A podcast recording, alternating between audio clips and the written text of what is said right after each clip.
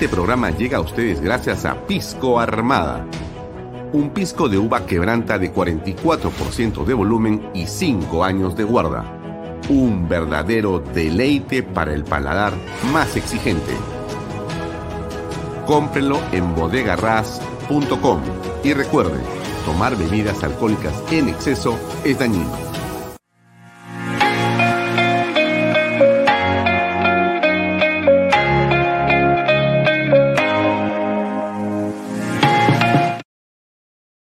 Coldwell Banker Realty Bienes Raíces. Para invertir o vender bienes raíces en Miami, Florida, Coldwell Banker. Coldwell Banker, la número uno hace 23 años en Estados Unidos y la número uno en Florida con más de 12 billones en ventas. Comuníquese con Jimena Prele al WhatsApp 001-305-904-0631. Coldwell Banker Realty, bienes raíces. Delop.pe. Somos especialistas en transporte de carga regular. Transporte de concentrados de mineral. También transportamos material y residuos peligrosos y diseño y construcción en todo el Perú. Ubíquenos en nuestra web de lob.pe. En el año 2022, el anuncio del inicio de la construcción de siete proyectos mineros marcará la pauta para el crecimiento económico del país. Así, Expo Mina Perú avanza impulsando las transacciones comerciales de la gran industria minera y sus proveedores. Participa con nosotros en la Gran Feria Minera de Lima, que abrirá sus puertas del 27 al 29 de abril y será presidida por Víctor Govitz, de compañía minera Antamina. No dejes pasar la oportunidad de presentar tus productos y servicios al sector más importante de la reactivación económica. Presentaremos la conferencia Internacional de Minería y el Congreso Latinoamericano de Compradores Mineros. Separa tu stand en Expo Mina Perú y haz negocios con el sector minero. Hola amigos, ¿cómo están? Muy buenas tardes. Gracias por acompañarnos. Mi nombre es Alfonso Herrera y estamos en una nueva edición de Bahía Talks por Canal B, el canal del Bicentenario. Mucho que conversar, mucho que hablar.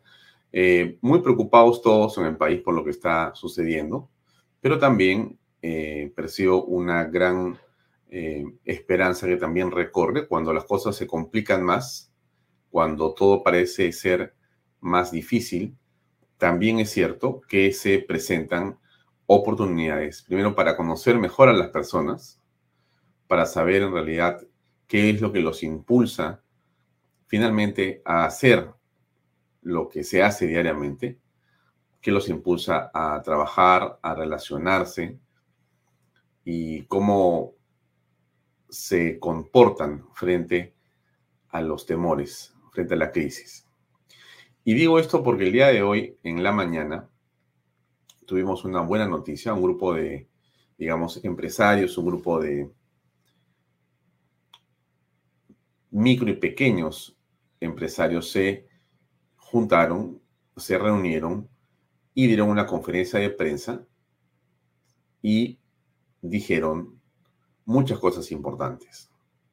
Esta es una simplemente reunión de empresarios por el Perú y por la democracia. Son de diversos, eh, digamos, eh, grupos o agrupaciones o cámaras que se, digamos, distribuyen en todo el país.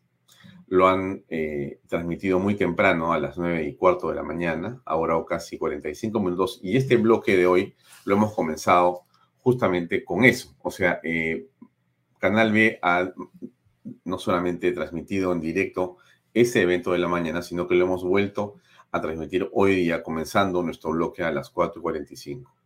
Porque nos parece fundamental hacerlo, porque creemos que es una manera de contribuir a informar de esto que este grupo de personas han hecho y que es un mensaje político contundente para y con el gobierno. ¿Por qué tiene importancia eso? Bueno, porque eh, después de mucho tiempo, se reúnen empresarios que se llaman empresarios y no se avergüenzan de llamarse empresarios y han dicho muchas cosas claras. En algunos casos hay todavía, eh, digamos, alguna duda porque no existe una unanimidad frente al mensaje, lo cual también me parece muy bien porque no es que eh, tiene un guion escrito por alguien. Es evidente que cada uno ha dicho lo que piensa. En algunos casos coincidimos plenamente con ellos, en otros casos no tanto. ¿Y en cuáles coincidimos plenamente? Bueno, en que hay que decirle al presidente que se vaya, que dé un paso al costado. Algunos de ellos han dicho que, bueno, hay un espacio todavía para recomponer. Yo, sinceramente, no creo que haya nada que recomponer en este momento. Creo que ya lo descompuesto está, ya el presidente de la República ha hecho y ha cometido una cantidad, déjenme decirlo con claridad, de barbaridades presidenciales, al punto en el que prácticamente es un hombre entregado a Cerrón, en cuerpo y alma, como se dice.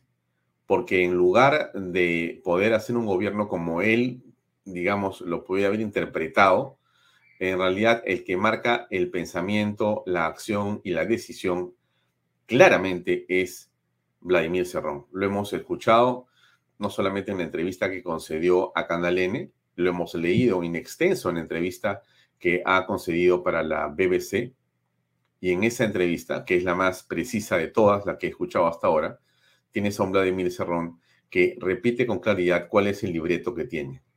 Desde mi punto de vista, lo tiene clarísimo. Este país va en el pensamiento Cerrón hacia el descalabro absoluto. Aquí lo que se pretende en ese pensamiento obtuso y en realidad para mí eh, descaminado de Vladimir Cerrón lo que pretende es eh, reescribir el Perú.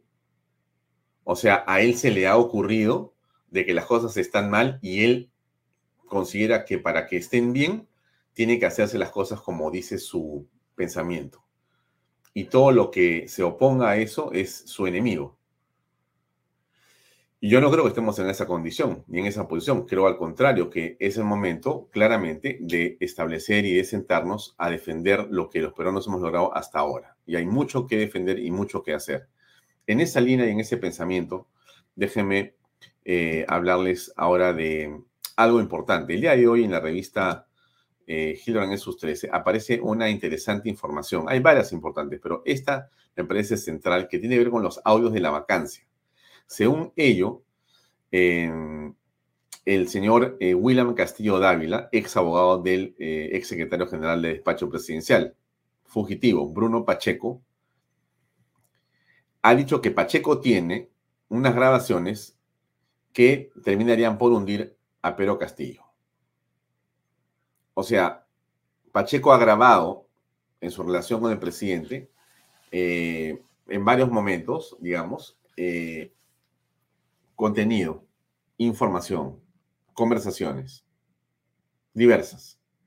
Y esas conversaciones existen y están. Y esas conversaciones que existen y están, las tiene en su mano el señor Pacheco y en todo caso está pensando qué hacer. Es finalmente un seguro de vida que tiene Pacheco, pero hay una cosa que Pacheco tiene que entender. Dicho sea de paso, la pregunta que todos nos hacemos es, este, ¿dónde está Pacheco y dónde están los sobrinos? Bueno, es evidente que Pacheco y los sobrinos están protegidos. Imaginemos por quién. O sea, no es que el señor Pacheco y el señor y los sobrinos estén desaparecidos. Esa desaparición no existe. Están protegidos. Protegidos por justamente las personas que tienen temor de que hablen. ¿Qué significa eso? Significa que les han dicho a ellos que se queden en silencio porque si salen y van a la cárcel, ellos no los van a proteger. Y es al revés. O sea que si este programa, como de hecho lo ven también los sobrinos y Pacheco, yo les diría lo siguiente, más bien hagan lo contrario, señores. Ustedes tienen que entregarse, tienen que negociar esa entrega y las fuerzas democráticas los van a proteger a ustedes. Y ustedes van a lograr finalmente salir libres si ustedes se entregan a Pedro Castillo. Así es, porque el responsable de esto es Pedro Castillo. La complicidad de ustedes puede ser manejada, puede ser disminuida si ustedes se entregan al presidente de la República. Esto se lo diría a cualquier abogado. Tampoco le estoy haciendo a ustedes ninguna, digamos, revelación. Ya se los ha hecho su abogado seguramente con el que han estado y con el que están ahora. Pero ahí está un poco la decisión que deben tomar. Eh, entonces existe esto, que son estos audios, y esos audios son simplemente el fin de Pedro Castillo, porque comprueban todo lo que se ha hecho. ¿Qué quiere decir esto? Quiere decir que primero es verdad. O sea, lo que dice la señora Karen López es verdad, definitivamente. Que es así, que el señor presidente maneja esa organización y la maneja con su ex ministro, la ha manejado siempre y obviamente de la mano de sus sobrinos, cosa que se ha aprobado. Mis declaraciones, señor presidente, no han sido declaraciones este, porque pertenezco, como el señor presidente dice, que me, que me han pagado. A mí nadie me ha pagado, yo no tengo vínculos con nadie. Entonces, esto que ha dicho la señora Karen López es verdad.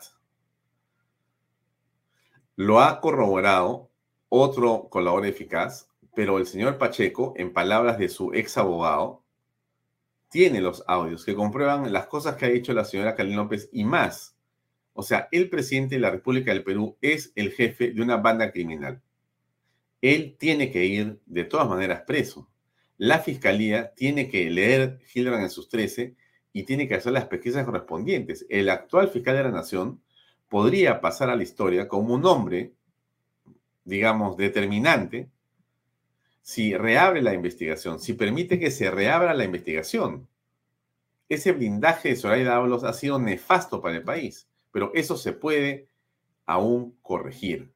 Se puede aún corregir. De eso, de eso se trata. En el camino es impresionante lo que uno escucha porque, porque en fin, este, a ver, les pongo un cachito de em, lo que había dicho ya la señora Verónica Mendoza, que es de campeonato, pero igual lo pongo porque es interesantísimo escucharla a ella. Escuche usted. Voy a poner dos videos de muy cortitos.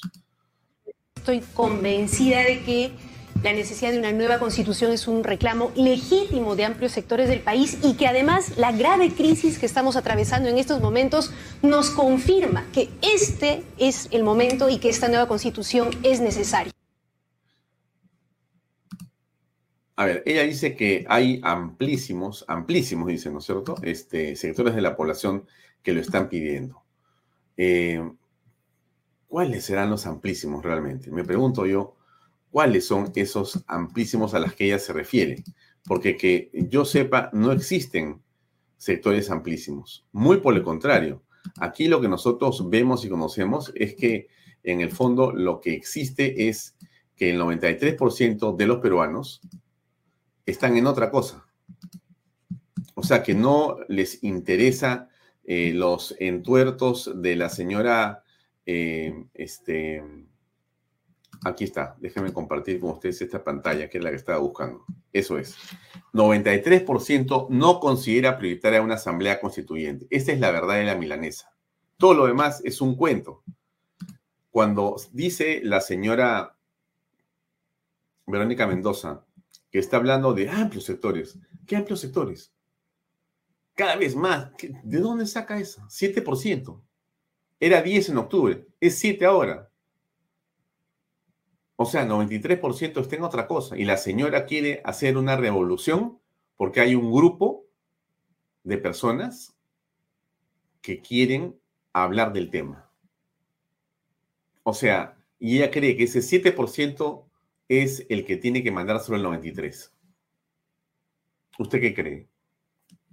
Y dice más, la señora es realmente de campeonato, escuchémosla cerró el Congreso, los ciudadanos tuvimos expectativa de que íbamos a poder elegir ¿no? una mejor representación, mm. pero en lugar de ello eh, la cosa se ha ido degradando cada vez más, lo cual muestra justamente que no se trata solamente ahora de cambiar de figuras, ¿no?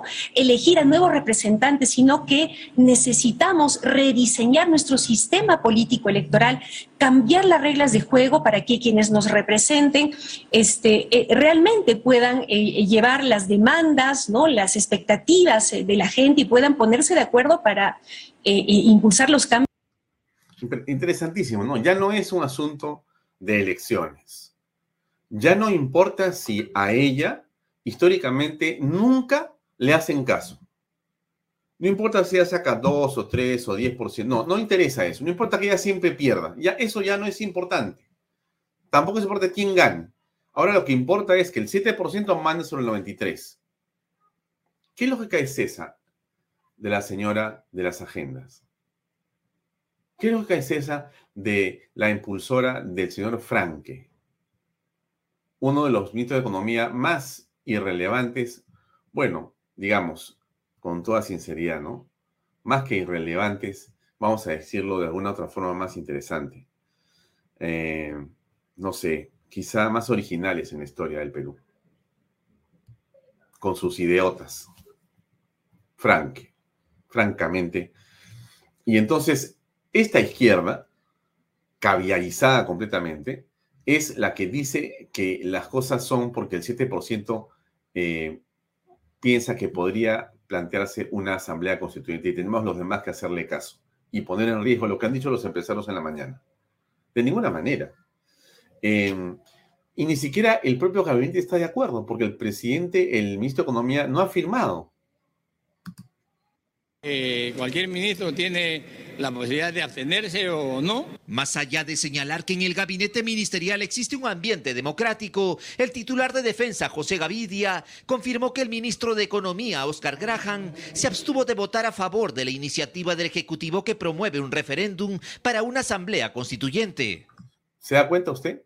O sea, el ministro de Economía se da cuenta perfectamente que esa asamblea constituyente es lo que dicen los empresarios de la mañana que una barbaridad, un contrasentido, un disparo en la oscuridad, pura demagogia, nada importante, un salvavidas, una manera de querer tentar suerte para quedarse para siempre en el poder.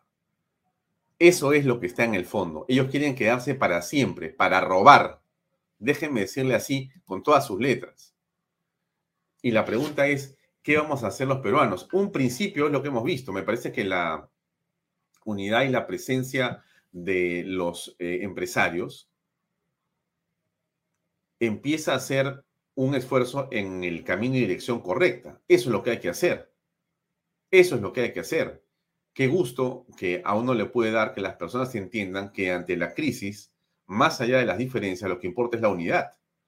Y que el peligro mayor está en las manos del señor Cerrón, y el señor Pedro Castillo que está entregado, completamente entregado, viajando a donde pueda. Castillo no quiere estar en Palacio, no quiere estar en Lima, él, él huye, huye, huye. Su política es huir, su política es escapar, su, su política es desaparecer de la ciudad donde el 95% no quiere verlo, que es la capital de la República. Se va a inventarse consejos de ministros que tienen ninguna importancia, cero importancia, lo más irrelevantes, porque se han convertido en una especie de eh, plaza para discursiar de cada ministro.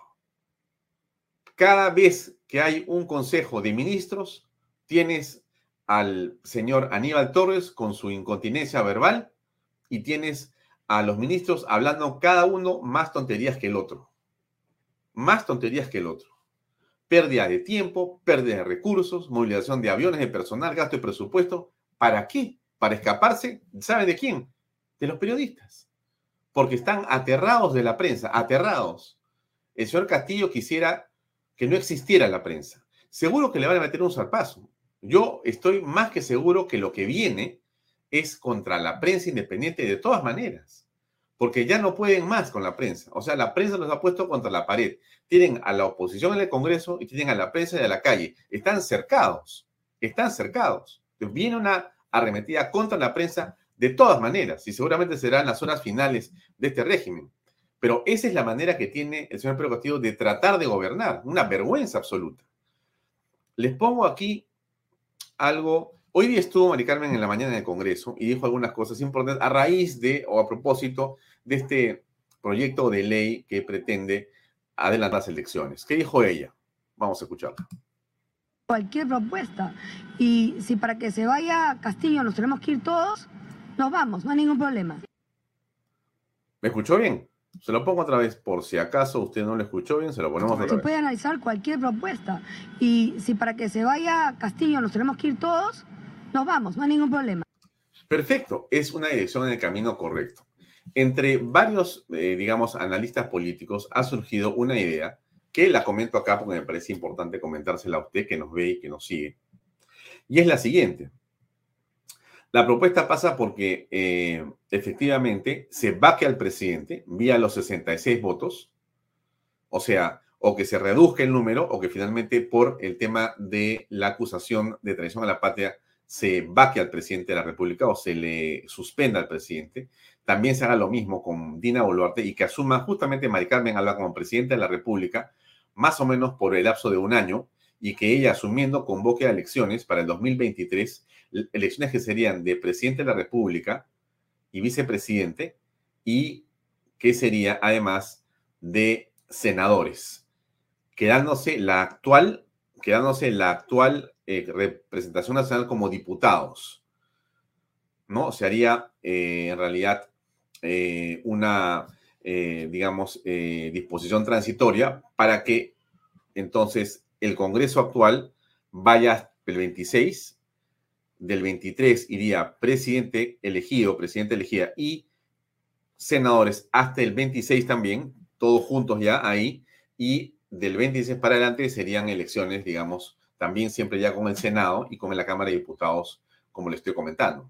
De manera tal que los congresistas actuales no estarían obligados a renunciar, cosa que también me parece a mí algo que políticamente es conveniente, pero legalmente es, digamos, reñido con la Constitución, porque ¿qué culpa tiene este Congreso de las barbaridades del presidente de la República? O sea, porque el presidente es un ladrón, el Congreso tiene que irse, ese es un tema... Mm, y alguien dirá, pero ¿cómo va a ser un presidente en el 23 que no tenga apoyo? Bueno, pero tendría también un Senado a ser elegido que podría darle apoyo. En fin, es una salida de las muchas salidas que pueden existir, pero no está mal ponerse a pensar cuál podría ser el camino. Y ese es aparentemente, o podría ser un camino, es un camino para la reflexión. Espero que lo haya entendido. Eh, hay un video que me llegó aquí muy interesante sobre las reflexiones sobre la Asamblea Constituyente, que es muy bueno. Hoy tenemos dos entrevistas que me parece que son centrales. Eh, creo que yo ya le he dicho quiénes son los que van a ser entrevistados al día de hoy. Eh, me parece que sí, si no se lo voy a recordar. Hoy día tenemos a Lucas Gersi para hablar, obviamente, de la Constitución, del peligro, y con Washington López, que es eh, un especialista en temas de inversiones y capitales, que nos va a dar una idea de lo que está pasando justamente con ellos. Ambas cosas son muy interesantes que vienen inmediatamente a partir de las siete y pico de la noche. Entonces, para no, no, no seguir con este tema, déjeme ponerle esto que me llegó recién y que quiero compartirlo con usted. Ahí va. Crear el monstruo de Frankenstein que puede destruirlo usted mismo, por algo que ustedes, usted y su comando no le han dicho al público. No le han dicho al pueblo que la constituyente es una entidad superdictatorial. Y no le han dicho al pueblo que Venezuela ha tenido 26 constituyentes y ninguna de ellas ha podido arreglar el problema. Y no le han dicho al pueblo que las dos últimas constituyentes tienen ingratos recuerdos para los venezolanos. La del 46, auspiciada por Acción Democrática después de tumbar a Medina, para legalizar el nuevo régimen, y la de Pérez Jiménez, en el 52 para legalizar la dictadura. Entonces yo pregunto una cosa. Primero que todo, nuestra constitución no tiene prevista constituyente. Entonces, ¿cómo va usted a convocar a esa constituyente? Vamos a comenzar por menos por pedacitos la cosa. Sí, pero antes de responderte, vamos a responder por pedacitos también. Yo en tu reflexión has dicho cosas que no son ciertas. ¿Cuáles no, son ciertas? Que nosotros no le hayamos dicho al país lo que es una constituyente. No le han dicho al país lo que es una constituyente. no, Oscar? Yo tengo cuatro años y medio. Repítale al país lo que es una constituyente. Permíteme responderte, no me atropelle. sí, sí. me atropelle. ¿Pero cómo lo vamos a atropellar a usted? Permíteme lo que pasa es que el tigre no come tigre. Permíteme, pero, pero, no te alteres, no te no, pongas no, así. Si no me altero, estoy gozando un pullero. yo, igual. Ah, está bien, entonces estamos gozando los dos. Pero entonces, dígame lo que es la constituyente. Pero no, no, no, no, es eso lo que te iba a responder. Es que tú has dicho algo que no es cierto tampoco. ¿Qué es lo que no es cierto? Que nosotros no le hemos dicho al país lo que es, en verdad la constituyente. Yo tengo no un minuto hablando contigo en televisión. Yo tengo cuatro años y medio desde que salí de Yare recorriendo el país hablando, hablando del proceso constituyente. El tema es bastante amplio y complejo, déjame precisártelo. Pero también has dicho algo que es falso. ¿De dónde sacas tú eso? No sé. Quizás los libros que has leído no, no, son los más adecuados, ¿no? La constituyente, ¿quién puede decir que es algo supradictatorial? ¿De dónde sacas tú eso? lo sacamos de la experiencia que tenemos en Venezuela con 26 constituyentes y de lo que es la constituyente. Pero eso no tiene relación. Sí tiene relación. No tiene relación. el hecho de que tú digas que ha habido tantas constituyentes. Usted me ha hecho una pregunta. Pero, pero bueno, no tiene relación. Pero te responde usted concretamente. Me ha preguntado que de dónde saco yo. ¿Y cuál es la relación? ¿De dónde saco yo que la constituyente. Es supradictatorial. Ajá. ¿Quiere que le conteste? Sí, como no, claro. Simple y llanamente, la constituyente es una entidad que tiene y acumula el poder supremo. La constituyente puede cambiarle el nombre a Venezuela. La constituyente puede cambiar el estado político de Venezuela. La constituyente puede eliminar la presidencia y reemplazarla por un gobierno colegiado. La constituyente puede hacer todo. Hace 50 años, un autor inglés, cuando la, prensa, la ciencia no estaba tan avanzada, decía que la constituyente puede hacer todo lo que hay en el planeta Tierra menos convertir a un hombre en mujer o a una mujer en hombre. Hoy en día, considerando el, avance de la ciencia, pudiéramos hacer que la constituyente puede hacer eso. Entonces, ustedes no le han dicho al pueblo, por ejemplo, que al convocar a una constituyente, la constituyente puede inmediatamente alargar el periodo presidencial. Y si usted es el presidente, la constituyente puede ponerle 10 años en lugar de... Es la verdad de todo lo que está en juego en este momento en esta entrevista con Hugo Chávez se dice con claridad lo que lamentablemente podemos padecer los peruanos. Le muestro un cuadro de Vox Populi que publicó hace unas horas. Lucho Benavente hizo esta investigación y nos puso esto. Él eh, ha elaborado este cuadro. Viene de la fuente Constitutions Project 2022 y lo que dice este cuadro es algo muy simple que usted debería reflexionar. En América, países con más constituciones son más atrasados. Quizá usted no lo vea porque puede ser que sea un poquito grande, o mejor dicho, pequeño, me, quiero, quiero, decir el, el, cuadro y no pueda ver. Pero a la izquierda, en los más atrasados, está República Dominicana, después Venezuela, con la cantidad de constituciones, ¿no? República Dominicana tiene 34 constituciones, Venezuela tiene 28. Haití 24, Ecuador 20, Bolivia 16, El Salvador 14, Honduras 14, Nicaragua 14, Perú 12, Chile 10, Colombia 10, Costa Rica 9, me voy a la derecha completamente, Estados Unidos 1, Puerto Rico 2, Canadá 2, Panamá 4. Este es el tema central. Este es el tema central, estimado amigo, estimada señora que me ve, joven estudiante, emprendedor, emprendedores peruanos. Este es el tema. El señor em, Vladimir Cerrón está convencido que puede hacer en el Perú prácticamente lo que le da la gana. Y se lo han hecho creer. Y la pasividad de algunos peruanos, la pasividad de algunos eh, antiguos gremios empresariales ha hecho pensar que él puede hacer lo que le da la gana. Y lo dice además, como yo se lo he puesto acá y se lo voy a volver a poner. Eso es cierto y está aplicando el programa. Si bien es cierto el gobierno no ha aplicado todavía una política de izquierda como tal, eso es cierto, y está aplicando el programa perdedor que por eso estamos de mal en mal, porque se está aplicando, la, derecha todavía sigue aplicando los programas en el país. O hemos hecho nosotros, por ejemplo, hemos renegociado algún contrato ley, ninguno. Hemos nacionalizado alguna empresa, ninguno. Hemos anunciado ya oficialmente el rumbo a la Asamblea Constituyente, tampoco. Por eso yo le decía en un razonamiento al presidente, es, aplique una política izquierda concreta.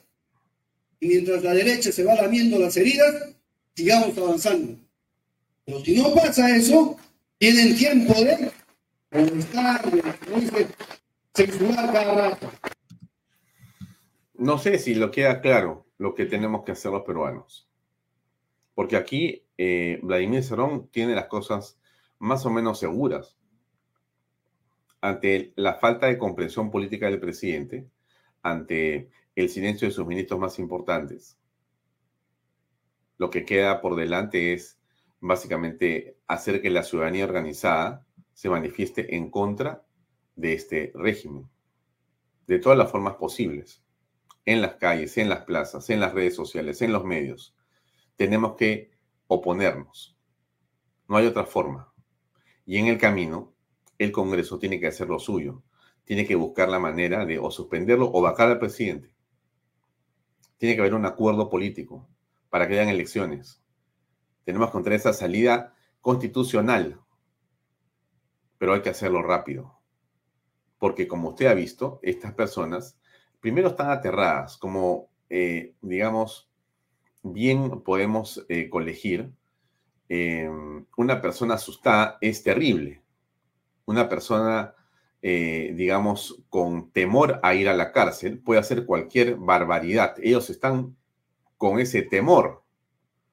Saben que si salen del poder van a ir presos de todas maneras. Castillo el primero, Aníbal Torres seguramente sí, en un lapso de tiempo muy corto. ¿Y qué duda Bermejo y qué duda Cerrón? O sea, van presos de todas maneras. ¿Qué dijo el presidente de la comisión? Ministro Salas, eh, como hombre de derecho, sabe que frente a la noticia criminal, ya inclusive el Ministerio Público debería tomar acciones legales. En consecuencia, esta comisión, frente a estas eh, declaraciones, donde presuntamente se estarían vulnerando una función eh, de desarrollar una correcta administración pública, es que estamos convocando a los funcionarios y servidores públicos. Esa es la labor de, la Comisión de Fiscalización. Eh, no obstante, hay una obligación legal del señor ministro, reitero, no estamos acusando, no estamos nosotros eh, vulnerando el derecho de ningún eh, funcionario, servidor, menos de ningún ciudadano, sino estamos cumpliendo un rol eh, importante que es de fiscalizar todos estos eh, presuntos actos de corrupción. Congresista, buenos días. Carlos Viguria, de. Es en torno también a su citación al presidente Pedro Castillo. Ustedes han acudido por tercera vez a pedirle que acuda a su instancia para darle información sobre el caso Zarratea. ¿Hay respuesta del presidente? Y por otro lado, también quería preguntarle si la bancada de Fuerza Popular han hablado en torno a estos proyectos para recortar el mandato presidencial y congresal. ¿Ustedes están a favor? ¿Aceptarían irse también, al igual que, el presidente? Muchas gracias. Bien, eh, a su primera interrogante, el presidente hasta el momento no da respuesta al pedido eh, de la Comisión de Fiscalización al interés de todo el país donde necesitamos que la declaración del presidente de la República sea directa, que sea él mismo quien responda estos hechos eh, eh, presuntamente ilícitos, inclusive donde ahora se ha hecho mención de que formaría, eh, sería el cabecilla de una organización criminal. Entonces es importante que ahora el señor presidente responda ante la comisión para que todo el país conozca los hechos reales. Respecto a la segunda pregunta, eh, bueno, toda, eh, todo congresista, todo eh, ciudadano tiene iniciativas legislativas, perfectamente, están en todo su derecho de poder presentarlas.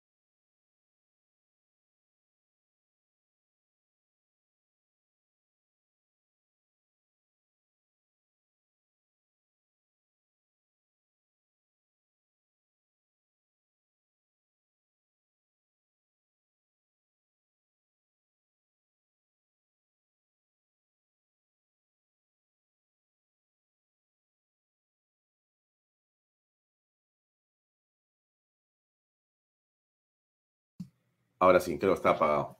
Ok, entonces le estaba diciendo a usted que en efecto, eh, aquí lo que vemos con claridad es que el presidente de la República no ha ido y no va a la comisión. Aníbal Torres va a ser citado en los próximos días. Pero este es el meollo de todo el, de todo el tema. La gente en la calle protesta. Esto fue a la salida del Congreso. ¿Cómo quieren que les hable? Con la plata de nosotros para. Paran a un carro del congresista Cerrón el hermano de Vladimir Cerrón, Valdemar. Una persona le para y lo increpa en la calle. esto! ¿Me va a escuchar o no? Si no me retiro, es el hermano del gobierno. en la calle. Ha habido una... ¡La patria se defiende! ¡La patria se defiende!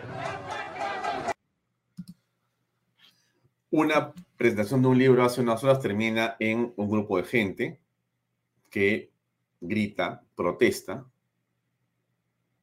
y se enfrenta. ¿Quién estaba adentro de esa librería? ¿Quién iba a hacer uso de la palabra? Vladimir Cerrón. La cosa se pone complicada. Bien, dejo ahí todo y nos vamos a em, las entrevistas ofrecidas. Adelante.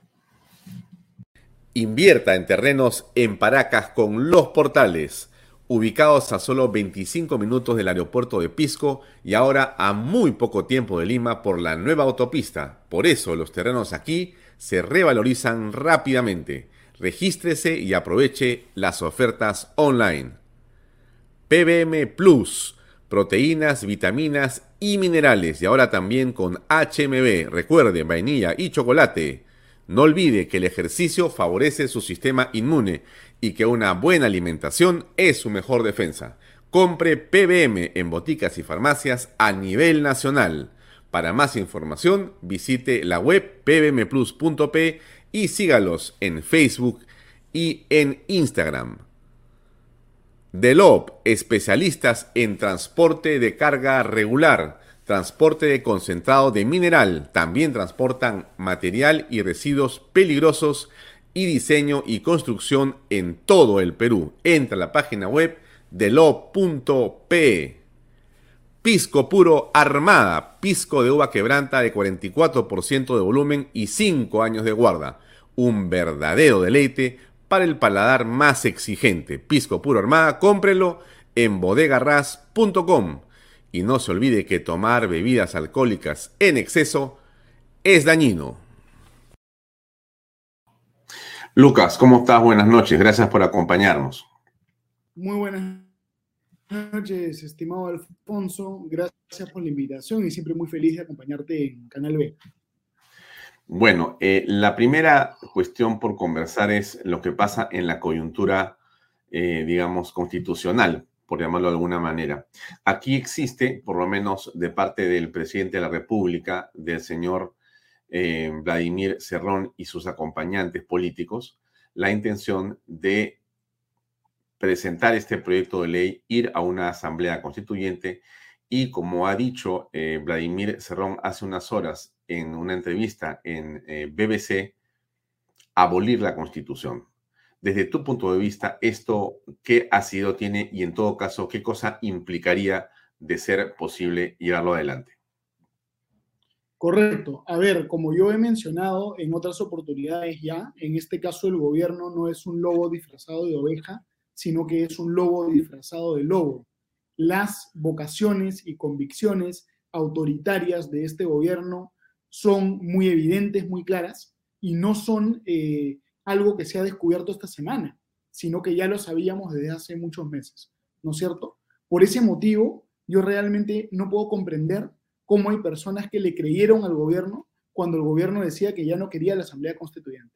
Me parece que hay una ingenuidad en algunos actores políticos muy grande que ya eh, es, eh, podemos calificarla de autoengaño, ¿no? Y también yo considero que es un poco ingenuo. Algunas personas que consideran que esto de la Asamblea Constituyente es simplemente una cortina de humo para tapar otros temas. Aquí tenemos un gobierno cuya vocación es autoritaria.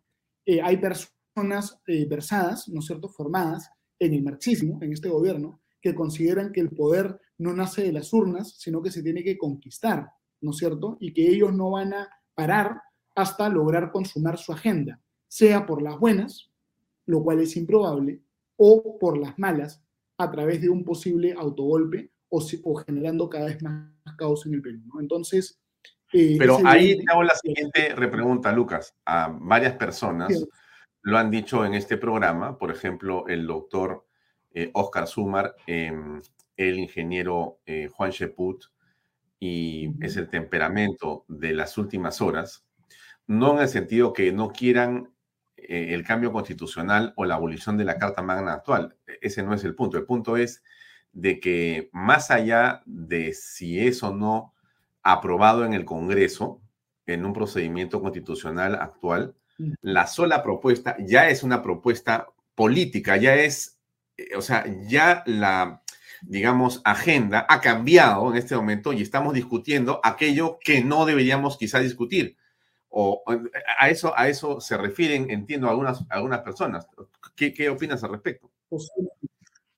Bueno, digamos, eh, en todo caso, haciendo una analogía zoológica, cuando un animal peligroso está arrinconado, el animal peligroso es más peligroso, ¿no es cierto?, que en otras circunstancias. Entonces podríamos nosotros decir que el gobierno que se siente a sí mismo, digamos, con baja popularidad, que se siente a sí mismo arrinconado por diversas denuncias, presenta este zarpazo que como parte de un contraataque no generalizado que ellos pretenden llevar a cabo, ¿no? Pero yo... Bien, entonces, en esa línea, en esa línea, Lucas, disculpa que te interrumpa, en esa línea que tú dices que es la línea que hemos, digamos, sostenido en este programa, en el sentido de que eh, podríamos pasarnos 10 minutos hablando sobre todas las cosas malas y las cosas gravísimas que el gobierno tiene como pasivo político en estos nueve meses y que más bien con la propuesta de cambio constitucional y asamblea constitucional, lo que estás haciendo el presidente es modificar la agenda de esa discusión de esos temas para volver a un asunto que ellos necesitan, que es ese cambio constitucional que tú has muy bien identificado desde el principio del proceso, creando tu movimiento no a la Asamblea Constituyente, ¿correcto? Me parece que se cortó un segundo. O un poco más. Eh, Sí, hay un problema con el internet de Luca. Esperemos un segundo. Creo que ya está ahí. Lucas, ¿me escuchaste la pregunta? Hola, Alfonso. Eh, hubo un problema de conexión. No sé si fue tu internet o el mío. Eh, no te escuché. A ver, por eh, favor. en, todo, en todo caso, es correcta tu interpretación sobre el zarpazo y sobre el peligro de este animal herido o este animal a punto de ser, digamos, liquidado. Pero la pregunta entonces pasaría, ¿qué cosa es lo que desde tu punto de vista hay que hacer? Correcto, a ver, yo creo que no hay que pecar de excesivo optimismo. Yo creo que todavía estamos lejos de derrotar la amenaza de la dictadura. Estamos en este momento en un callejón sin salida. Entonces hay que tener cuidado con las interpretaciones demasiado optimistas o demasiado ingenuas de la situación en la cual se encuentra el Perú la amenaza a la democracia es una amenaza verdaderamente mortal, ¿no es cierto? Porque en este momento tenemos lamentablemente un Congreso de la República cuyos intereses están alineados con los intereses del gobierno, porque los intereses del Congreso de la República es que continúe, continúe básicamente el status quo. Por eso es que fracasó la moción de vacancia, ¿no es cierto? Las dos mociones de vacancia que se han presentado. Entonces, eh, en este momento yo creo que la iniciativa ya le corresponde a la sociedad civil y la sociedad civil tiene que manifestarse de manera masiva en contra de la Asamblea Constituyente, desenmascarar de manera clara el proyecto autoritario que tiene este gobierno y pedir que ya esta situación no se prolongue ni un día más, si es necesario, a través de impulsar, ¿no es cierto?, demandar, exigir el adelanto de las elecciones generales, que es el único adelanto viable porque no es viable, bajo ningún concepto, el adelanto de elecciones solo presidenciales. ¿Tú estarías de acuerdo con em, la propuesta que tuvo Perú Libre el día de ayer y que, bueno, hace unas horas ha retirado, que es del adelanto de elecciones generales y congresales?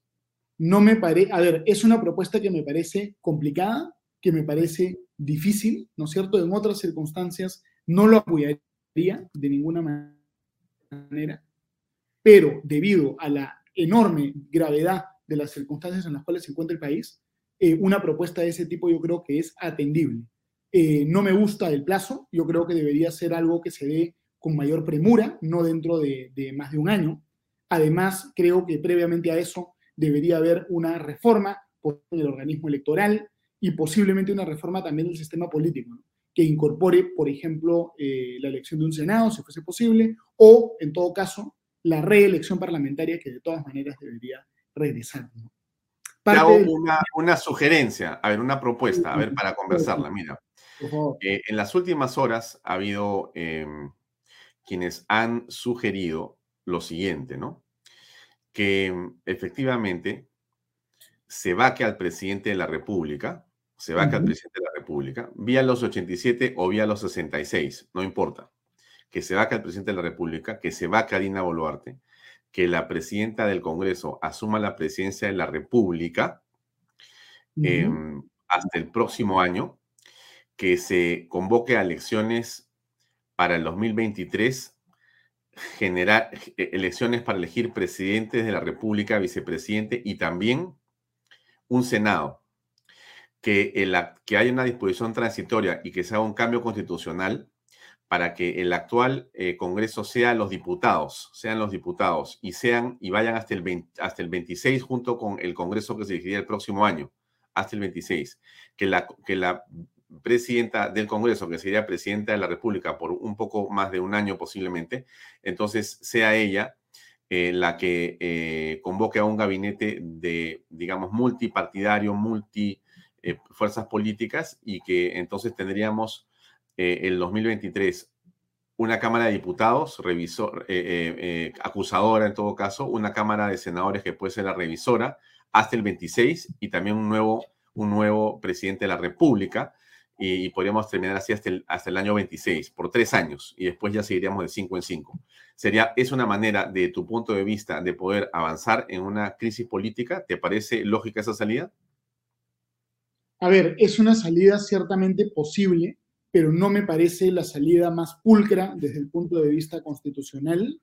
Me parece que políticamente y también constitucionalmente es muy difícil, muy complicado que se busque separar la elección del presidente de la elección del Congreso de la República, porque eso supondría que muy probablemente o casi definitivamente tendríamos un presidente sin ninguna bancada y eso afecta a nuestra estabilidad política. Y eso también pero, pero, pero habría una elección congresal el próximo año, o sea que sería de los senadores. Claro, eso ayudaría a mitigar ese problema, ¿no? Ayudaría a mitigar. No es perfecta la salida, pero es una salida posible, ¿te parece? Me parece que es una salida posible, pero creo que hay otras salidas preferibles, más pulcras. Digamos, si esa es la salida que, digamos, convoca el mayor consenso, de repente se puede respaldar, pero no me parece la salida óptima, ¿no? Eh, por el motivo que te, que te comento, es poco pulcro separar la elección del presidente de la elección del Congreso, además se presta la salida a, digamos, un, ataque político, un cuestionamiento político que consiste en el siguiente, ¿no? Quiero que te vayas tú, pero quiero quedarme yo, ¿no? Y yo creo que es eh, difícil, complicado, tomando en cuenta el carácter inestable de los partidos políticos en el Perú, que permanezca un Congreso de la República instalado eh, cuando ya va, el presidente va, va, a ser otro y las fuerzas políticas en contienda en la elección presidencial van a ser, van a ser distintas. ¿no? Entonces, no es la salida que me parece la, mejor, ¿no? Pero tampoco me parece... Entonces, ¿la salida mejor para ti cuál es? Eh, la salida que se planteó en el proyecto de ley presentado por el congresista Pasión Dávila y por otro congresista que fue retirado. Esa es la, salida más pulcra, agregándole, agregándole el tema del Senado. Agregándole el tema del Senado y, acortando el plazo, posiblemente. ¿Y quién va a quedar como presidente de la República? Eh, el presidente del Congreso por un periodo transitorio de seis meses hasta que se convoque a nuevas elecciones generales. Eso me parece lo más pulcro. Pero ojo, Alfonso, ¿ah? A mí este tipo de salidas no es que me gusten, me disgustan profundamente y me parecen constitucionalmente cuestionables. Lo que ocurre es que estamos en una situación de riesgo mortal a la democracia estamos en una situación que es básicamente un callejón sin salida y siendo las cosas así, tenemos que buscar alternativas. Porque la permanencia, digamos, cada día que este Poder Ejecutivo sigue en funciones es una amenaza mortal para la democracia desde mi punto de vista. ¿Por qué tú crees que estamos en una situación de, tanta, de tanto peligro?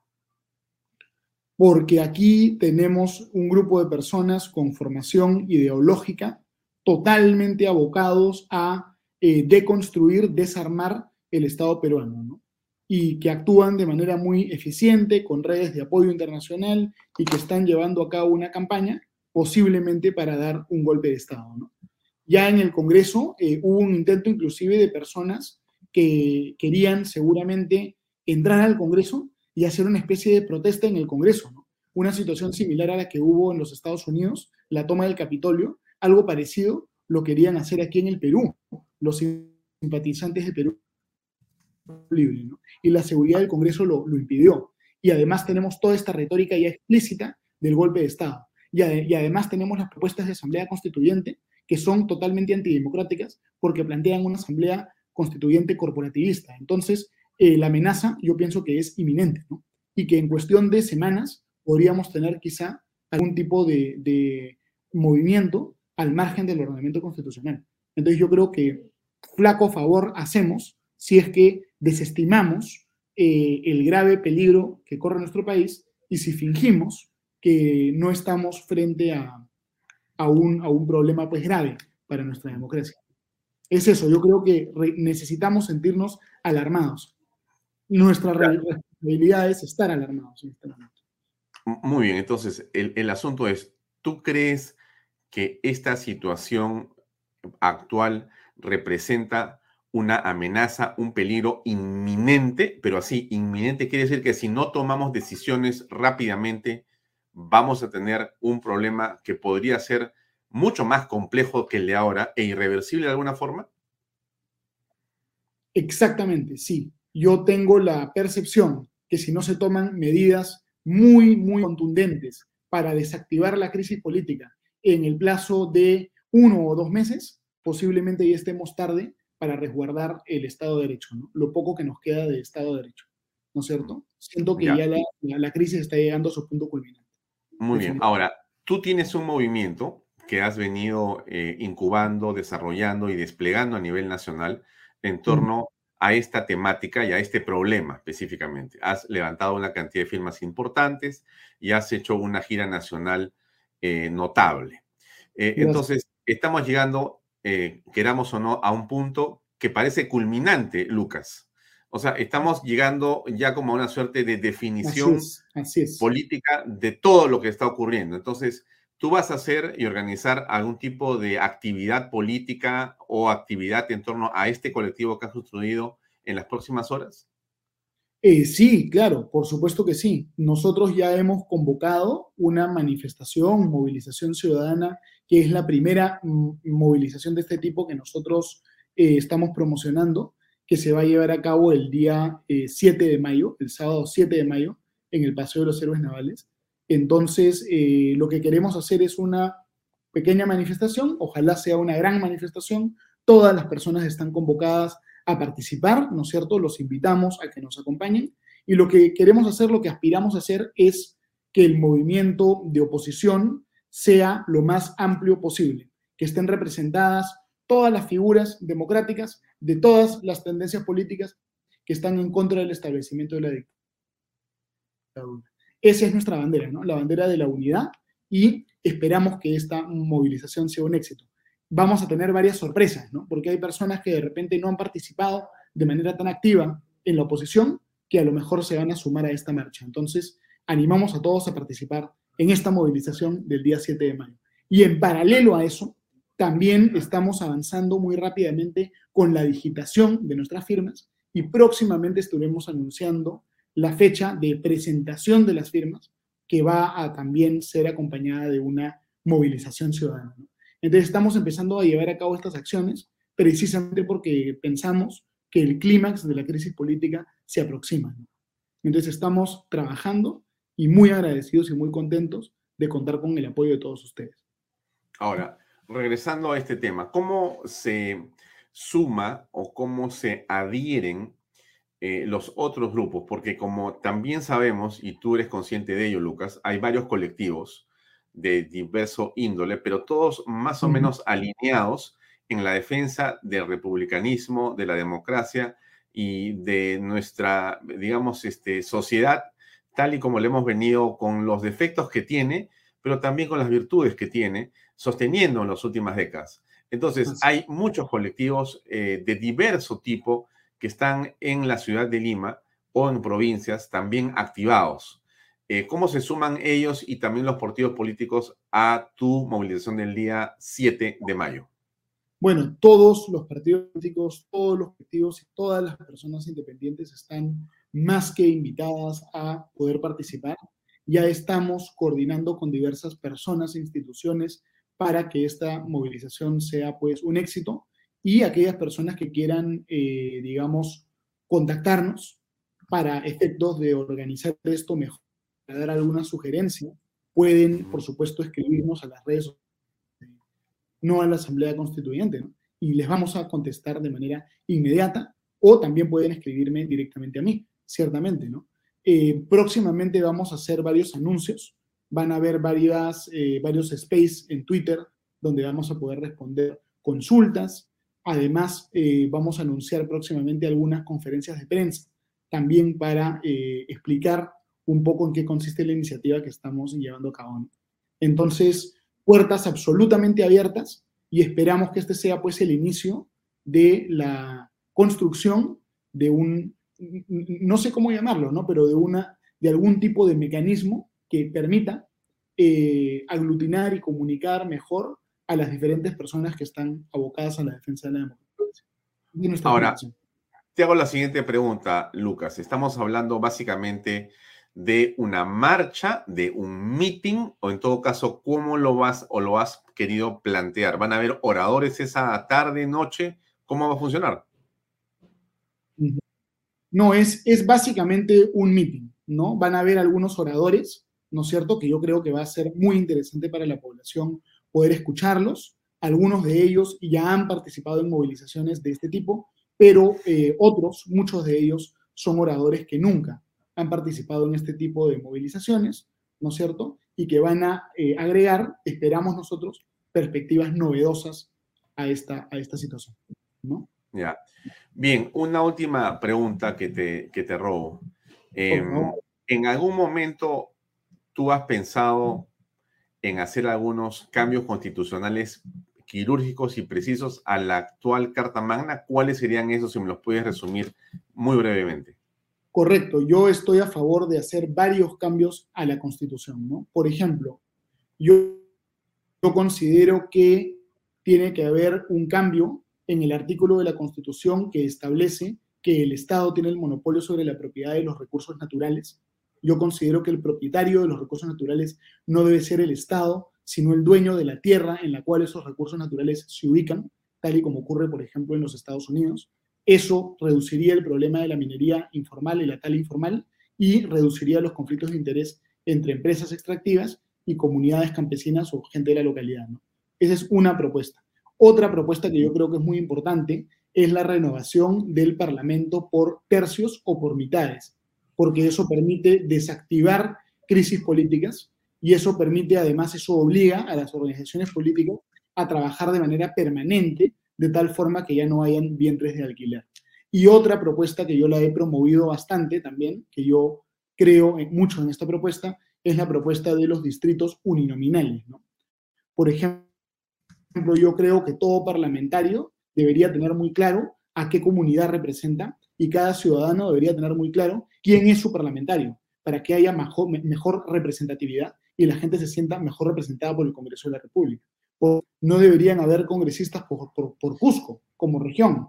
Deberían haber congresistas de repente por Sicuani, por Cusco ciudad. No deberían haber congresistas por Lima, sino por Comas, de repente por, por Caraballo, de repente por eh, Lince, con Jesús María y San Isidro, y así sucesivamente. Para que cada ciudadano sepa quién es su congresista y al revés, ¿no? Son algunas reformas que considero pertinentes y hay otras más también. Ahora, de acuerdo, ahora, hay algunas eh, cláusulas o artículos que podríamos llamarles pétreos, los contratos ley a los que se refiere tanto Aníbal Torres como Vladimir Cerrón y el propio presidente. El tema de los monopolios. ¿Cómo lo aprecias tú?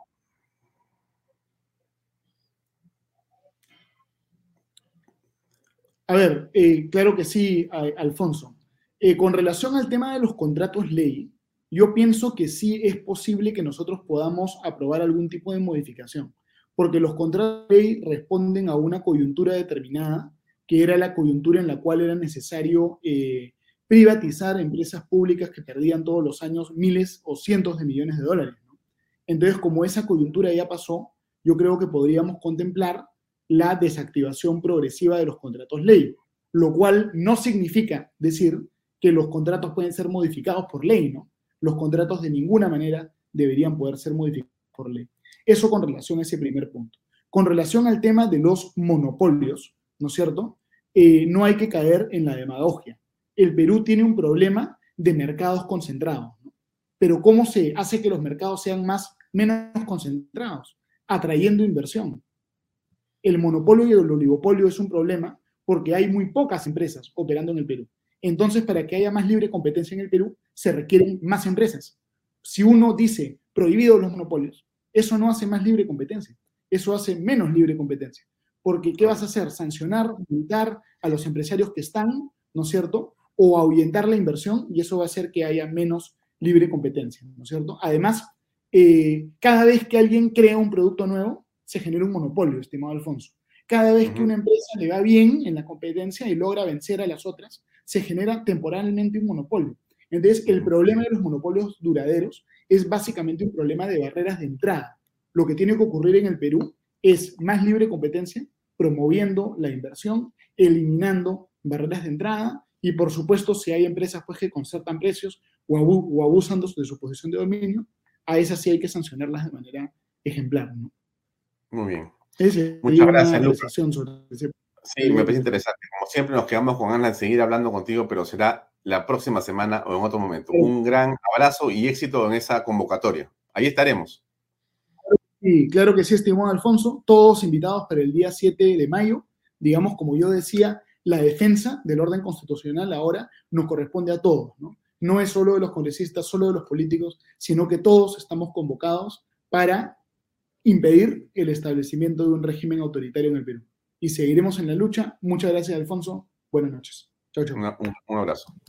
Bien, amigos, seguimos con el programa o vamos a conversar a continuación con el economista Washington López. Habíamos ofrecido esta conversación hoy, viernes, para tocar varios temas. Por supuesto, algo de la coyuntura política, económica, de las inversiones y cómo poder sacarle beneficio a esta coyuntura tan compleja. Vamos a ir a una pausa de los auspicios y regresamos enseguida con la entrevista ofrecida. Invierta en terrenos en Paracas con los portales, ubicados a solo 25 minutos del aeropuerto de Pisco y ahora a muy poco tiempo de Lima por la nueva autopista. Por eso los terrenos aquí se revalorizan rápidamente. Regístrese y aproveche las ofertas online. PBM Plus, proteínas, vitaminas y minerales y ahora también con HMB, recuerde, vainilla y chocolate.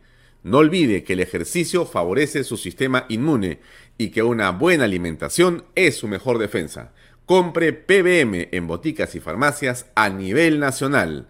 Para más información, visite la web pbmplus.p y sígalos en Facebook y en Instagram. Delop, especialistas en transporte de carga regular, transporte de concentrado de mineral, también transportan material y residuos peligrosos y diseño y construcción en todo el Perú. Entra a la página web delop.pe. Pisco puro Armada, pisco de uva quebranta de 44% de volumen y 5 años de guarda. Un verdadero deleite para el paladar más exigente. Pisco Puro Armada, cómprelo en bodegarras.com. Y no se olvide que tomar bebidas alcohólicas en exceso es dañino. Bien amigos, ya estamos conectados con Washington López. ¿Cómo estás, Washington? Buenas noches, ¿cómo te va? Alfonso, buenas noches, ¿cómo estás? Qué gusto saludarte. Gracias por la invitación. Bueno, la pregunta por la que entramos a la conversación es, ¿Cómo aprecias en este momento tú, tú estás en el mundo de la inversión, de las finanzas, en el mundo del riesgo del capital y también en el mundo de las oportunidades, porque ahí están. Entonces, la pregunta concreta es, ¿cómo aprecias en este momento el proceso y el país tal y como está desenvolviéndose? Bueno, Alfonso, tú bien lo has mencionado, bien, donde existe una crisis, hay una oportunidad. Claramente los grandes magnates financieros de Wall Street, George Soros, Warren Buffett, siempre compran el pánico, la depresión de los mercados.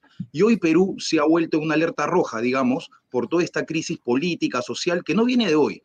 Lo venimos arrastrando desde hace un par de años con la crisis del COVID, luego la crisis política que vivimos, la crisis social, y ahora que estamos volviendo nuevamente a esta incertidumbre política que se habla de vacancia y otros factores. Hay dos, hay dos eh, segmentos en donde encontramos esta sensibilidad. El primero es el tipo de cambio. Actualmente estamos viendo que la moneda se ha depreciado más de 9% en el último mes, volviendo a la zona de 3.80, 3.85. Claramente esta tendencia va a continuar. Nosotros creemos que inclusive el dólar podría llegar a fines de año a superar el 4.15 que tocó el año pasado con todos estos riesgos, estas fugas, de capitales extremas que vimos con, cuando Castillo tomó las elecciones. Y la, otra, la otra variable importante son el precio de las acciones justamente hemos visualizado nosotros con Castillo que la bolsa perdió 35% cuando justamente se declara o Castillo gana las elecciones. Bien, pero todos esos conceptos fueron oportunidad, oportunidad para los inversionistas que detectaron justamente esta, esta, esta subvaluación de las acciones que se generó netamente por una incertidumbre, ya que todo se hablaba de que se iba a cambiar la constitución, se hablaba de que era un partido de izquierda radical. Sin embargo, a la fecha venimos cursando más de ocho meses con, con, con Castillo y Perú sigue exactamente igual, con la misma constitución, con todos los detalles. Y la bolsa lógicamente anticipa estos movimientos y hace unas semanas éramos la bolsa más rentable del mundo. Acciones como Credit Corp subieron de 80 dólares a 150 dólares. Acciones como Buenaventura, Milpo, Volcán rendían más de 30% en lo que iba del año. Entonces, claramente, tú, lo mencionaste y lo resumiste muy bien al principio, ¿no? ¿Es una oportunidad lo que está pasando en el país o es una, o es una, o es una desventaja, ¿no? La pregunta es, ¿de qué lado estás tú? Claro, a ver, entonces, vamos a ver exactamente lo que tus palabras significan, que son unas palabras que yo interpreto eh, como de un especialista en el campo de la inversión y del capital. Eso me parece central y por lo tanto, si yo eh, tuviera un capital excedente, ¿correcto? Y te pido que me ayudes a colocarlo, posiblemente, por lo que escucho, me dirías, eh, Alfonso, en el concierto de Latinoamérica, de repente vale la pena colocarlo en el Perú porque acaba de bajar eh, las acciones y están subiendo y esta situación, a pesar de la crisis, eh, puede haber una oportunidad para el que tiene plata en mano, dinero para invertir. ¿Eso es correcto? Exactamente. O sea, esta incertidumbre política lo que ha generado es que el precio de las principales acciones que mueven el PBI del Perú estén 30% más baratas de lo normal. Ya, pero ahí también Washington se presenta una situación que si bien podría ser atractiva para capitales golondrinos, o sea que cuando ven una oportunidad entran, eh, lucran, eh, rentan y después se van, porque ya la oportunidad desapareció, porque ya es muy estable ese mercado, busco otra inestabilidad. Pero la pregunta eh, ya no te lo hago como el especialista en inversión, y en capital, sino te la hago como el hombre de a pie. ¿Cómo aprecias lo que pasa en el Perú del punto de vista económico? Aquí hay una subida de precios, el gas subió, el pollo subió, los alimentos eh, de la mesa o de la canasta popular han subido, no hay trabajo, hay incertidumbre. Hoy día ha habido hace unas horas una conferencia muy extensa de quizá el grupo más importante que se ha juntado alguna vez en el Perú de micro y pequeños empresarios de Lima y de provincias que se han juntado a una conferencia gigantesca a decirle al presidente, usted nos ha mentido y ha quebrado la mitad de nuestras empresas por culpa suya. Déjese de hablar de constitución y de asamblea constituyente y déjenos trabajar o váyase. Bien, ¿cómo aprecias eso? Bueno, Alfonso, tú lo has dicho. O sea, si bien es una oportunidad para las personas que tienen excedentes en los bancos o tienen el capital, digamos, para poder trabajar y poder generar una renta importante frente a esta volatilidad de los mercados, el más afectado es el público de a pie, el retail. Ellos no solamente se han visto perjudicados por la depreciación de su moneda, la cual cuando llegó a 4.15, Perú perdía el sol, perdía más de 25%. sino que, como bien mencionaste, los efectos macroeconómicos ocurridos por la suba de tasa de interés para controlar la inflación de Estados Unidos de 8.5%, la guerra de Ucrania y otros factores han generado que los commodities suban más de 30%, afectando justamente a la gasolina, el petróleo, el pollo, el trigo, ¿no? Entonces, esos datos los podemos ver en la inflación. O sea, Perú eh, en marzo tuvo una inflación de 1.48%, pero la de alimentos fue 3.40%, o sea, duplicó la inflación promedio de cualquier activo que podría haberse afectado en marzo, ¿sí? Y la canasta básica eh, tuvo una, una, inflación de 10%. Entonces, el peruano de a pie hoy, para mí, es el que está llevando la peor parte, por la devaluación de la moneda y porque los precios están cada vez más altos. Ahora, la cosa puede ser peor, ya que si nuestros líderes políticos no resuelven este caos y esta incertidumbre social, ¿qué va a suceder? Que la inversión extranjera no va a ingresar al país, lo cual va a afectar más aún el trabajo hacia ese público retail. O sea, yo creo todavía que Perú tiene, está en una ocasión en la que puede salir y puede solucionar, digamos, lo que estamos viviendo actualmente. Sin embargo, de no ser así, eh, el público de pie puede verse más afectado aún. Sin embargo, sí me gustaría mencionar, Alfonso, de que eh, una decisión muy simple para el público de pie, ¿en qué moneda ahorro? ¿Ahorro en soles? ¿Ahorro en dólares? Nuestra recomendación, yo escribo para el diario Gestión hace más de 10 años, y nosotros cuando llegó el tipo de cambio a 361, mencionamos de que era la oportunidad de comprar dólares, ya que veíamos toda esta situación macroeconómica de que el tipo de cambio iba a volver a los máximos de 4.15. Entonces, esa, por ejemplo, es una buena decisión que podría tomar el público de a pie para, digamos, no afectar tanto sus finanzas personales, ¿no? Entiendo lo que me has eh, comentado, pero quiero ir por otro lado en la pregunta. ¿Qué ocurre con aquellos peruanos que viendo lo que tú señalas, porque entienden que hay una oportunidad, pero tienen excedentes importantes, han decidido mover esos excedentes hacia afuera, Washington. Se han ido, en muchos casos, a los Estados Unidos y en otros casos hacia Europa. Y han dicho, mira, no me interesa la oportunidad que podría presentarte, por lo que nos has comentado tú, sino que prefiero más bien eh, asegurarme o súper asegurarme, no quiero invertir nada y me voy yo y con todas mis cosas afuera. A ver, ahí estas personas han tenido una lectura equivocada de las cosas. Alfonso, como bien mencionas, eh, el año pasado se registró una fuga de capitales superior a la suma de los últimos 50 años de Perú. ¿Cuánto ha sido? ¿15 mil o 20 millones de dólares? Eh, 20 mil. Te digo más, Velarde de unas declaraciones diciendo que justamente el año pasado Perú había, habían salido más del 7% del PBI, o sea, un número realmente escandaloso. ¿ya? Yo creo que en definitiva esto es, esto es parte de toda la incertidumbre y del miedo que se vivió. Lamentablemente, eh, fueron, fue, digamos, una montaña rusa y un ciclo de muy malas noticias. O sea, pasamos la crisis del coronavirus, posterior a ello tuvimos las vacancias de los presidentes, generó una crisis política, luego pasamos a una crisis social. Recuerda que el, habían marchas, hubo inclusive muertos, lamentablemente, y ahora nos encontramos nuevamente atravesando esta incertidumbre que, no hace nada bien a la economía del Perú, porque siguen saliendo los capitales y lo peor es que la inversión extranjera no ingresa. Yo en definitiva sí creo que fue una muy mala decisión sacar todos los flujos de Perú. Creo que eh, Perú tiene algo muy positivo y esto le quiero dar la tranquilidad a todas las personas que todavía están pensando en tomar esa decisión. Perú depende el 70% del PBI de los precios de los commodities. Tengamos en cuenta que el precio de los commodities ha tenido una superación más del 80% en los últimos cuatro años. El oro cotizaba 1.350 dólares hace unos tres años y actualmente cotiza en 1.850 y alcanzó la zona de 2.000. El cobre igual se encuentra en máximos históricos en 4.5 y la plata sigue esta tendencia. Por lo cual, nuestra proyección en base a un análisis macroeconómico es muy positivo hacia los metales. Nosotros creemos que en los próximos años es una muy buena apuesta comprar oro, eh, petróleo, eh, eh, cobre, litio, ya que China, por ejemplo, es el principal comprador de cobre y sabemos de que en definitiva su economía es una de las más sólidas del mundo y va a generar este efecto de, tecnología 5G, autos eléctricos que demandan mucho cobre.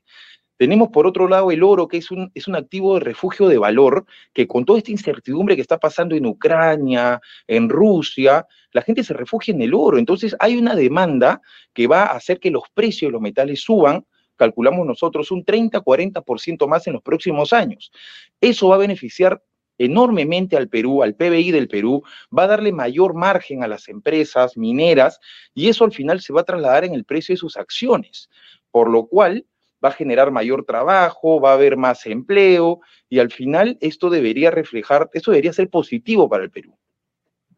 Bueno, ahora, viendo este escenario, eh, la pregunta que nos hacemos todos, y te la traslado a ti, es, ¿qué es lo que piensa el gobierno desde tu punto de vista? ¿Cómo analizas tú las decisiones que digamos, impulsa el presidente desde la perspectiva de la economía? Bueno, eh, bajo, mi, bajo mi visión personal, yo creo que está generando mucha incertidumbre. Y esta incertidumbre no es, no es buena, ya que eh, los inversionistas extranjeros eh, se mantienen, digamos, sin posición en Perú o simplemente observan de afuera. Bien, creo también de que no puede, digamos, Perú al sector minero, por ejemplo, las bambas, no, que no opere. O sea, esta empresa genera el 1% del PIB del Perú. Cada día que está cerrada, genera 9 millones de dólares de pérdida. Entonces, no podemos nosotros mismos afectar lo que le genera al Perú este enriquecimiento. Bien, no podemos afectar los ingresos del país. Entonces, creo que nuestro presidente debe dar una solución a las comunidades y generar esta buena relación entre los comuneros y las empresas privadas, para que al final generen un buen acuerdo y se beneficien ambos, ya que tenemos la ventaja, Alfonso, de que el commodity que mayor producimos y exportamos está en un ciclo alcista, y este ciclo se va a mantener en los próximos 3, 4 años.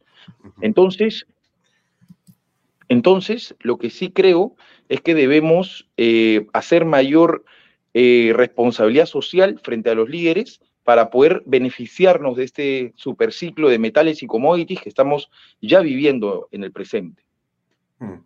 Bien, para ir cerrando, eh, estimado Washington, esta incertidumbre, este problema, esta situación de caos en el país en la que muchas personas se sienten, también es la oportunidad para reflexionar y, para poder aprender. Y entonces entiendo que eh, tú como Washington Capital, que es la empresa que representas, están organizando algo para los próximos días y están trayendo a un experto o a unos expertos para hablar de, vamos a llamarlo así, las oportunidades en medio de la incertidumbre y el caos. ¿Es cierto esto? ¿Nos puedes comentar un poco de qué se trata? Así es, Alfonso. Gracias por mencionarlo y a todo el público en general otorgo la invitación. Estamos realizando el próximo 3 de mayo un evento en el Hotel Westin llamado CEO Investment 2022, el cual reúne a los CEOs de mayor eh, potencia, digamos, a nivel Latinoamérica, liderado por Eduardo Einstein, que es el presidente del grupo IRSA, el cual con todo su expertise en años anteriores, él ha sabido cómo salir de estos procesos inflacionarios, crisis política, llevando a su holding a un éxito que hoy cotizan todas sus empresas en Wall Street y tiene un patrimonio más de 9 billones de dólares. Entonces creo que es muy importante sus recomendaciones, sobre todo que el grupo IRSA es el grupo de real estate más importante de Argentina y Argentina, para que tengas una idea, vive una depreciación de la moneda eh, cuatro veces superior a la de Perú. Entonces imagínense si los peruanos nos encontramos preocupados por esto, imagínense cómo están los argentinos, ¿no? Por otro lado va a estar Roberto Ruarte, que es el, el, CEO de los fondos de Eduardo que venimos a presentar justamente el 3 de mayo, y posteriormente estaré yo hablando de las perspectivas del tipo de cambio, bolsa peruana, oportunidades dentro de Perú, para terminar la charla en una cena de gala. ¿no? Muy bien. ¿Esto va a ocurrir en dónde y cómo se contactan contigo? Eh, bueno, pueden ingresar a ceoinvestment2022.com pueden eh, dejar su información y el equipo comercial los va a contactar. A la par también nos pueden buscar por las redes sociales, Washington Capital, para poder pedir mayor información. El evento es en el Westing el 3 a las 7 de la noche. Perfecto, muy bien. Te deseo mucho éxito en esto, Washington. Qué difícil en momentos de tanta complejidad tratar de construir oportunidades. Pero bueno, de eso se trata, ¿no? Justamente de mirar lo que otros no ven. Así es, Alfonso. Muchas gracias por la entrevista. Un placer conversar contigo y hasta otra oportunidad. Gracias. Un abrazo.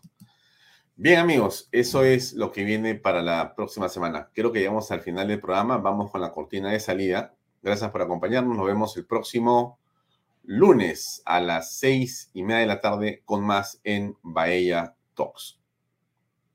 Este programa llega a ustedes gracias a Pisco Armada. Un pisco de uva quebrada de 44% de volumen y 5 años de guarda un verdadero deleite para el paladar más exigente. Cómprelo en bodegarras.com y recuerde, tomar bebidas alcohólicas en exceso es dañino.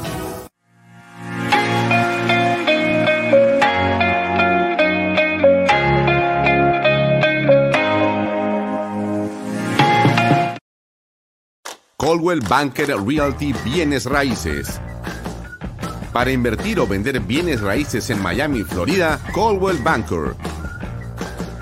Coldwell Banker, la número uno hace 23 años en Estados Unidos y la número uno en Florida con más de 12 billones en ventas. Comuníquese con Jimena Prele al WhatsApp 001-305-904-0631. Coldwell Banker Realty, bienes raíces. Delop.pe. Somos especialistas en transporte de carga regular, transporte de concentrados de mineral.